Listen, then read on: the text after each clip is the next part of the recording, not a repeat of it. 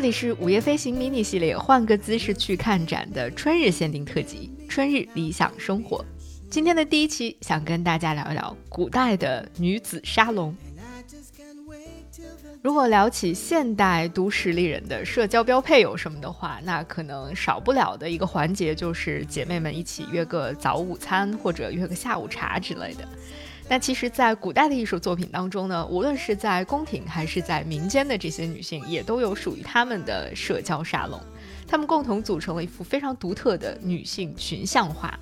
那在今天的这期节目当中呢，我们就想去海外的美术馆里，跟这样的一些女性群体们见见面，顺便呢也聊一聊女性群像画在中国绘画历史当中的一些非常有趣的演变。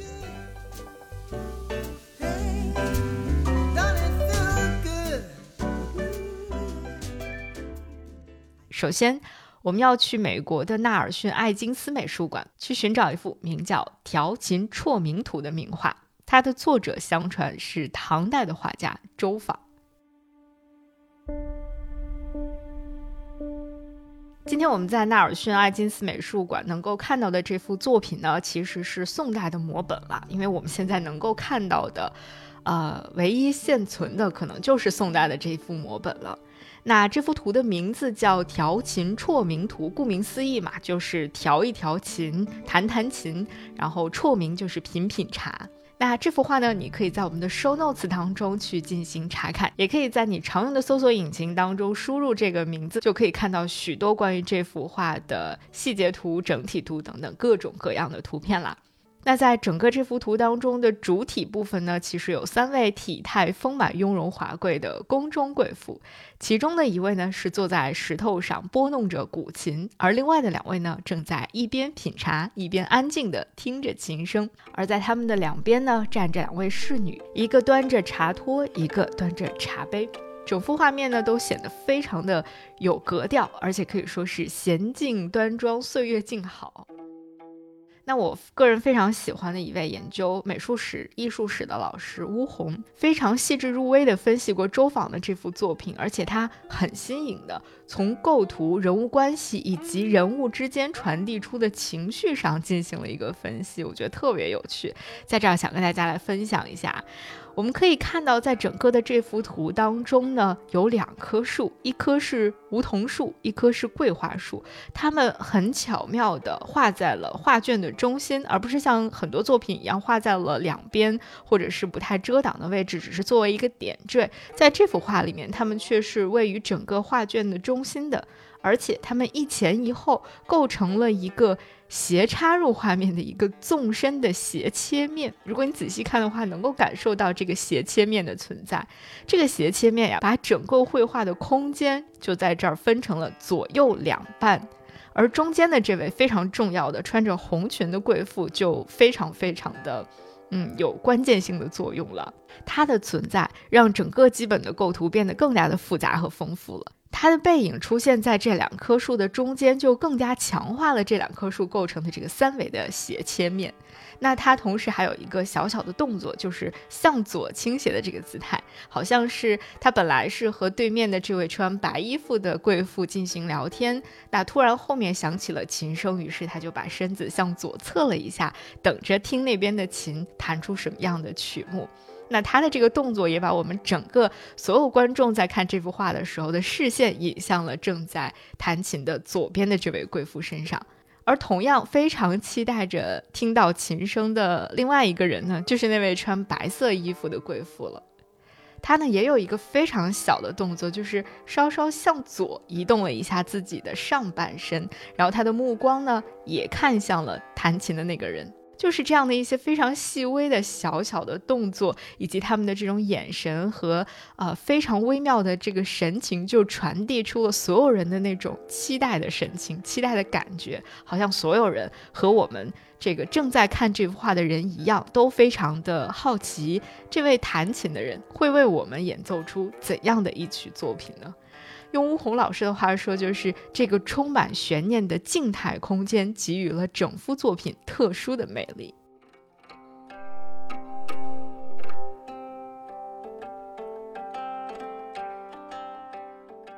听完吴红老师的这样一段解读之后，真的觉得这幅作品更有意思了。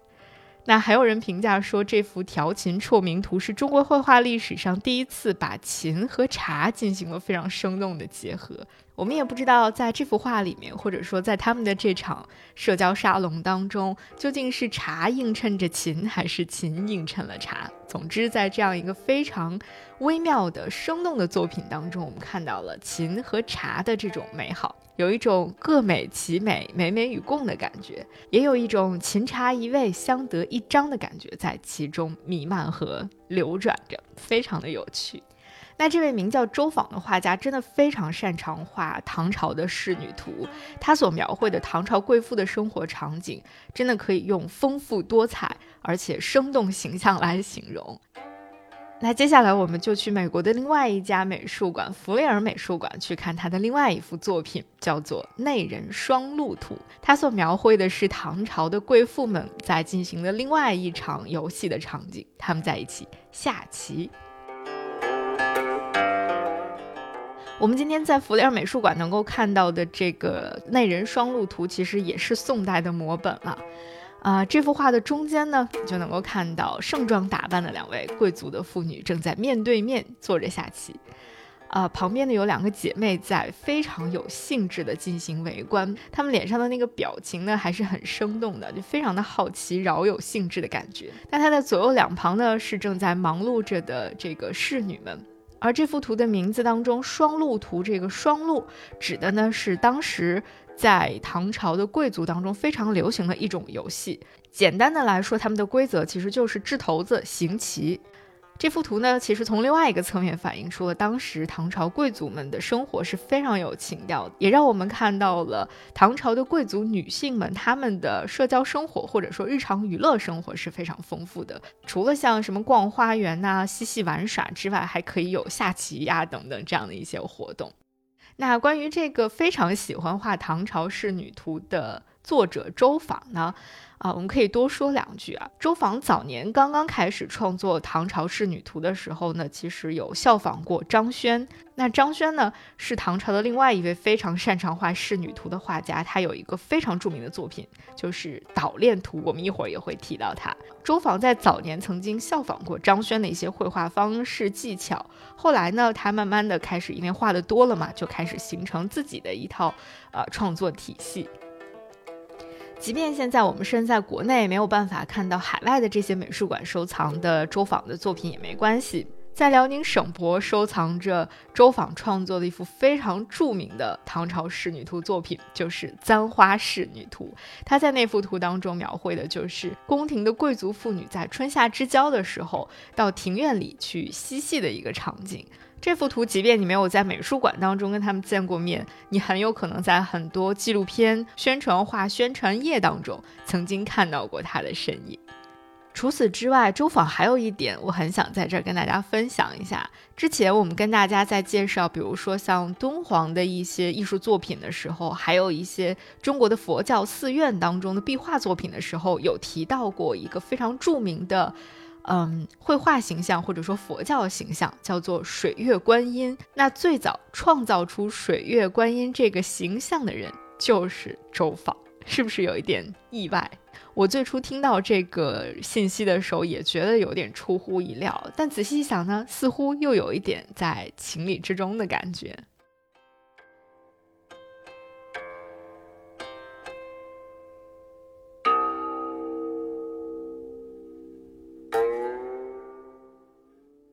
聊完了周访，我们来看一看周访曾经效仿的老师张轩的那幅非常著名的《捣练图》，它今天被收藏在了美国的波士顿美术馆里面。只不过这里收藏的呢，其实也不是唐代的原本了，而是宋代的摹本。张轩的《捣练图》其实给我们提供了另外一个观察宫中妇女们日常生活的一个新的视角，因为它表现的是宫中妇女们一起加工绢丝的一个场面啊，不仅仅是休闲娱乐了，而是另外一个场景。那在这幅图当中，它一共为我们呈现出了十二个女性的形象，并且把它们分成了三组。最开头的一组呢，正在捣丝。然后中间的那组是在理丝缝合，最后的那组呢是把这个丝绢呢进行拉直熨平这样的一些步骤。那这几组人呢，可以说他们是有坐有站，有高有低，动作配合非常的自然协调，整个画面呈现出了一种非常流畅的运动感和令人愉悦的那种节奏感。有人评价这幅作品用八个字，就是气韵相连，转场巧妙。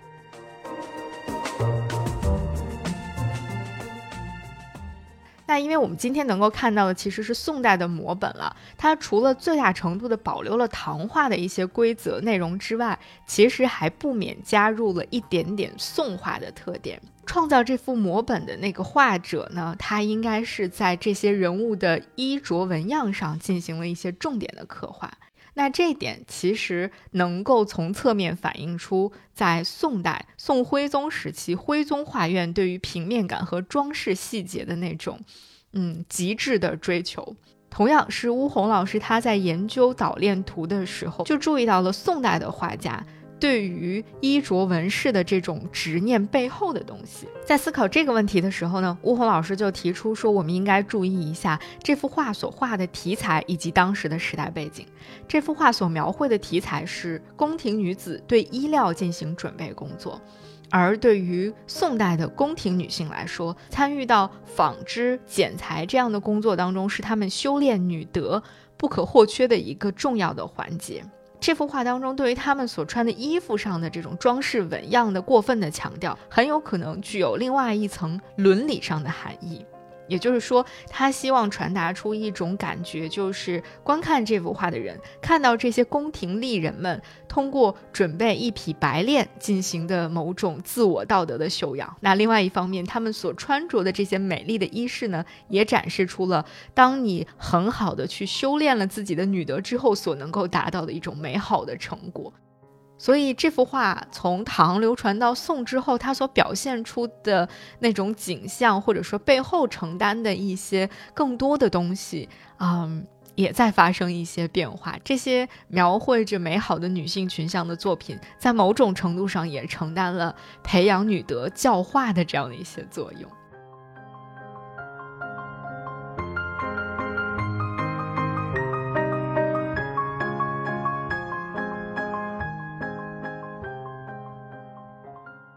那如果说刚才我们看到的是几个女性主题绘画作品当中，嗯，比较雍容华贵、阳春白雪的一面的话，那其实从宋代之后，中国的这种女性题材的绘画开始呈现出完全不同的样貌了。女性题材作品在唐宋之后也发生了一个非常关键性的变化。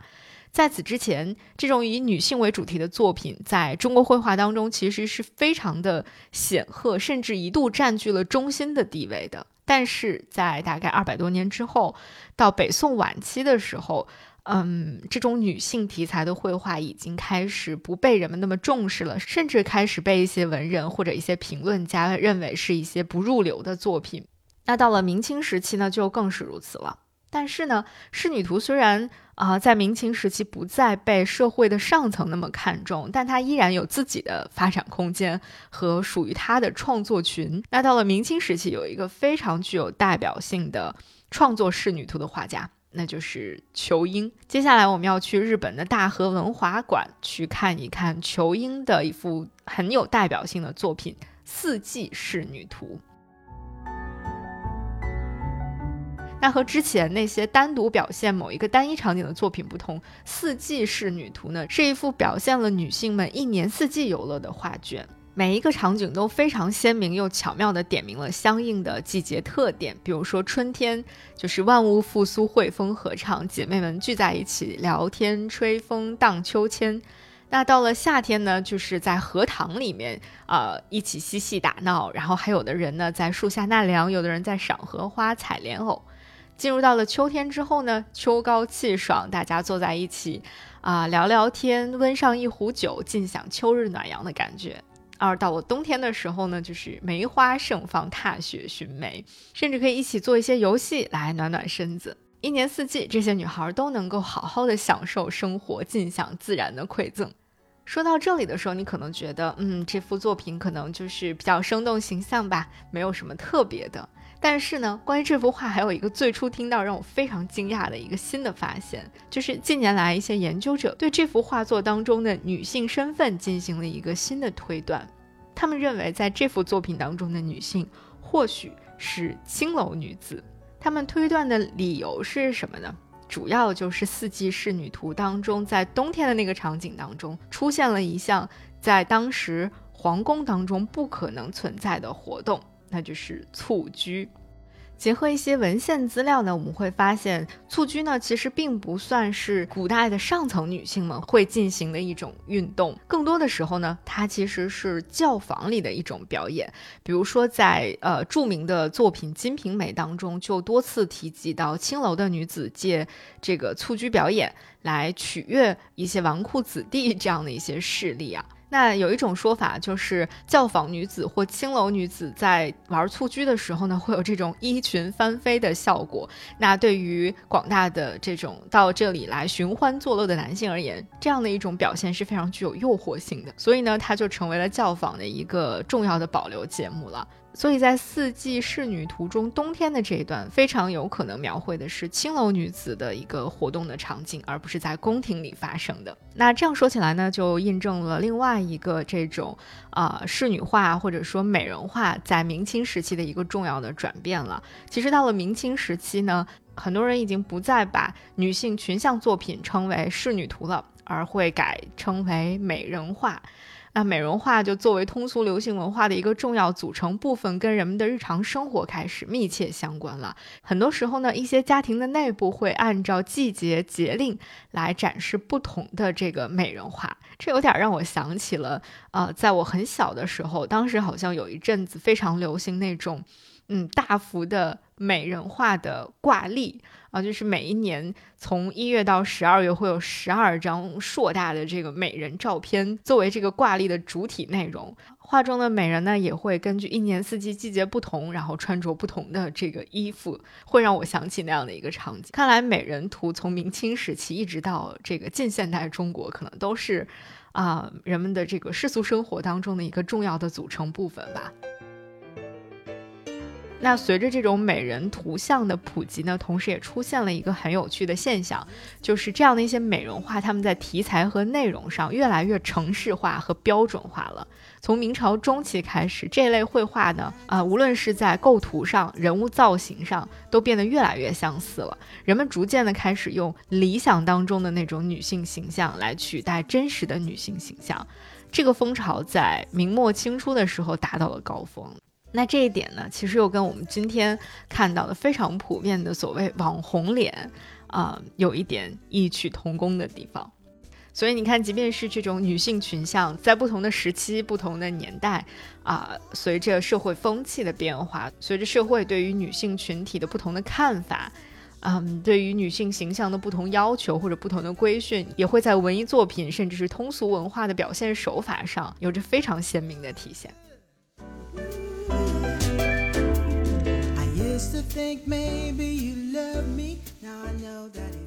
你看，当我们换个姿势去看展的时候，往往也会有一些全新的收获和意想不到的有趣的发现。这里是午夜飞行迷你系列，换个姿势去看展的第一期，我是 VC，感谢你的收听，我们下期节目再见。